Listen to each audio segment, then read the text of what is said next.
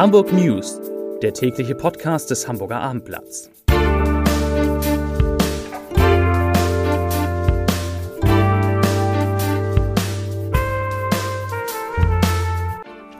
Herzlich willkommen. Mein Name ist Lars Heider und heute geht es um die Frage, wie Hamburg ohne den Impfstoff von AstraZeneca seine Impfkampagne fortsetzt. Weitere Themen, Click and Meet in Geschäften könnte bald wieder eingestellt werden, das neue Grundsteuermodell für Hamburg steht und die Elbvertiefung ist tatsächlich endlich beendet. Dazu gleich mehr. Zunächst aber wie immer die Top 3, die drei meistgelesenen Themen und Texte auf abendblatt.de. Auf Platz 3, trotz positivem Corona-Test, der HSV darf wieder trainieren. Auf Platz 2, Schleswig-Holsteins Läden nur noch bis Sonnabend geöffnet.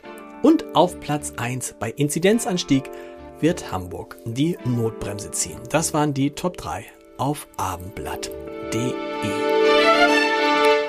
Auf die schlechte Nachricht, dass das Impfen mit dem Impfstoff des britisch-schwedischen Herstellers AstraZeneca erst einmal ausgesetzt wird, folgt heute, zumindest in Hamburg, eine gute. Alle Hamburgerinnen und Hamburger, die einen Impftermin mit AstraZeneca ergattert haben, werden an dem entsprechenden vereinbarten Datum geimpft, aber natürlich mit einem anderen Impfstoff. Das hat die Gesundheitsbehörde heute erklärt. Und dabei gelten folgende fünf Regeln. Erstens, vereinbarte Termine gelten. Wer einen Impftermin hat, soll sich zu diesem Termin mit der Bestätigung im Impfzentrum einfinden. Zweitens, für die dann durchzuführenden Impfungen werden die Impfstoffe von BioNTech und Moderna verwendet.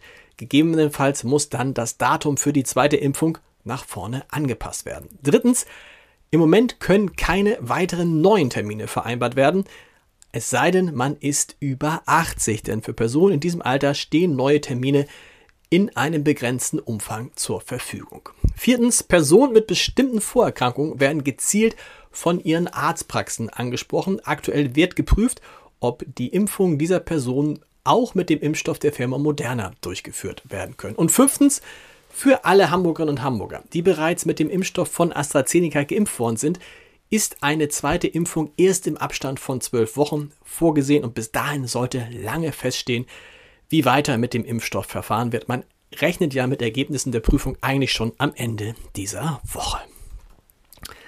Bleiben wir bei Corona. Sollte Hamburg an drei aufeinanderfolgenden Tagen die 7-Tage-Inzidenzgrenze von 100 erreichen oder überschreiten, dann wird die Stadt die Notbremse ziehen. Das hat heute Hamburgs stellvertretende Senatssprecherin Julia Offen gesagt. Heißt, dann werden die Kontaktbeschränkungen wieder verschärft, dann müssen Geschäfte wieder auf rein Außerhausverkauf umstellen. Das heißt, dieses Click- und Meet-Prinzip, was im Moment gilt, das wird dann wieder abgeschafft etc. Kitas und Schulen sollen im Falle eines Falls allerdings erst einmal geöffnet bleiben, wobei auch das abhängig von der Infektionslage ist. Und die sei insgesamt kritisch, hat der Senat heute gesagt. Die Inzidenz stieg heute leicht auf 90,9 Neuinfektionen je 100.000 Einwohner. Es wurden 200 neue Corona-Fälle gemeldet. Vor einer Woche waren es sechs weniger. Und der größte Zuwachs wird in der Gruppe der 20- bis 40-Jährigen vermeldet. Das macht dem Senat im Moment die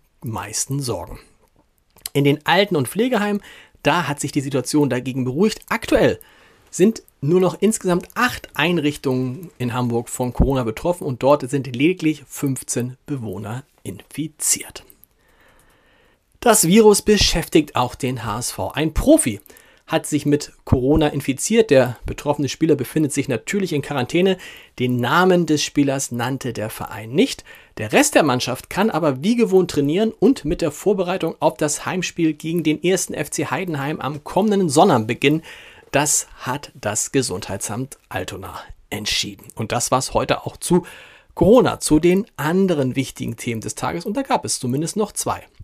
Denn auf dieses Papier haben Hunderttausende Immobilienbesitzer und Mieter in Hamburg gewartet. Der rot-grüne Senat hat heute seinen Gesetzentwurf für eine neue Grundsteuer beschlossen und dann auch gleich vorgestellt. Damit können nun alle Bürger naja, zumindest grob überschlagen, ob ihre Belastung steigen, sinken oder gleich bleiben wird. Eine exakte Berechnung ist allerdings noch nicht möglich, da der Senat den Grundsteuerhebesatz erst 2024 endgültig festlegen will, nachdem er im Jahr 2022 dann alle Daten der Immobilien- und Grundstücksbesitzer einmal erhoben und durchgerechnet hat. Grundsätzlich gilt, pro Quadratmeter Grundstücksfläche sollen jetzt 4 Cent statt bisher 2 Cent und pro Quadratmeter Gebäudefläche 50, 50 Cent statt bisher 40 Cent angesetzt werden. Dafür gibt es aber dann dämpfende Faktoren für normale Lage, Sozialwohnungen und denkmalgeschützte Gebäude. Und im Hamburger Abendblatt von morgen oder auf www.abendblatt.de finden Sie ganz, ganz viele Rechenbeispiele, mit denen Sie schon mal überschlagen können, was da auf Sie in Sachen Grundsteuer zukommt.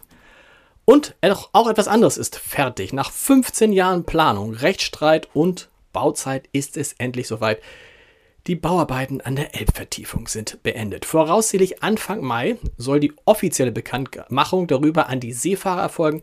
Dann können Schiffe mit einem größeren Tiefgang die Elbe befahren. An den flachsten Stellen wurde die Fahrrinne um 2,40 Meter vertieft, an anderen nur um etwas mehr als einen Meter. Und darüber hinaus wurde die Elbe zwischen Glückstadt und Wedel für eine Begegnungsbox verbreitert, damit Schiffe dort mit einer Breite von 46 Metern aneinander vorbeikommen. Den Podcast-Tipp des Tages habe ich natürlich auch in unserer Reihe Entscheider treffen Heider. Wer ist da eigentlich Gastgeber? Ist heute Bodybuilder und Schauspieler Ralf Möller zu Gast. Und er erzählt, warum er niemals mit dem Rücken zum Meer steht, wieso die Deutschen sich mit ihren Tugenden bei der Bekämpfung der Pandemie selbst im Weg stehen und wie es ist, als Anfang 60-Jähriger wieder in Recklinghausen zusammen mit seinen Eltern zu leben. Na, hören Sie mal rein.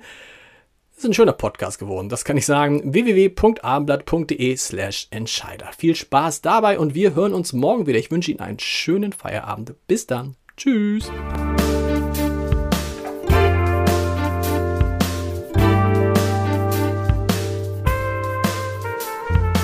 Weitere Podcasts vom Hamburger Abendblatt finden Sie auf abendblatt.de slash podcast.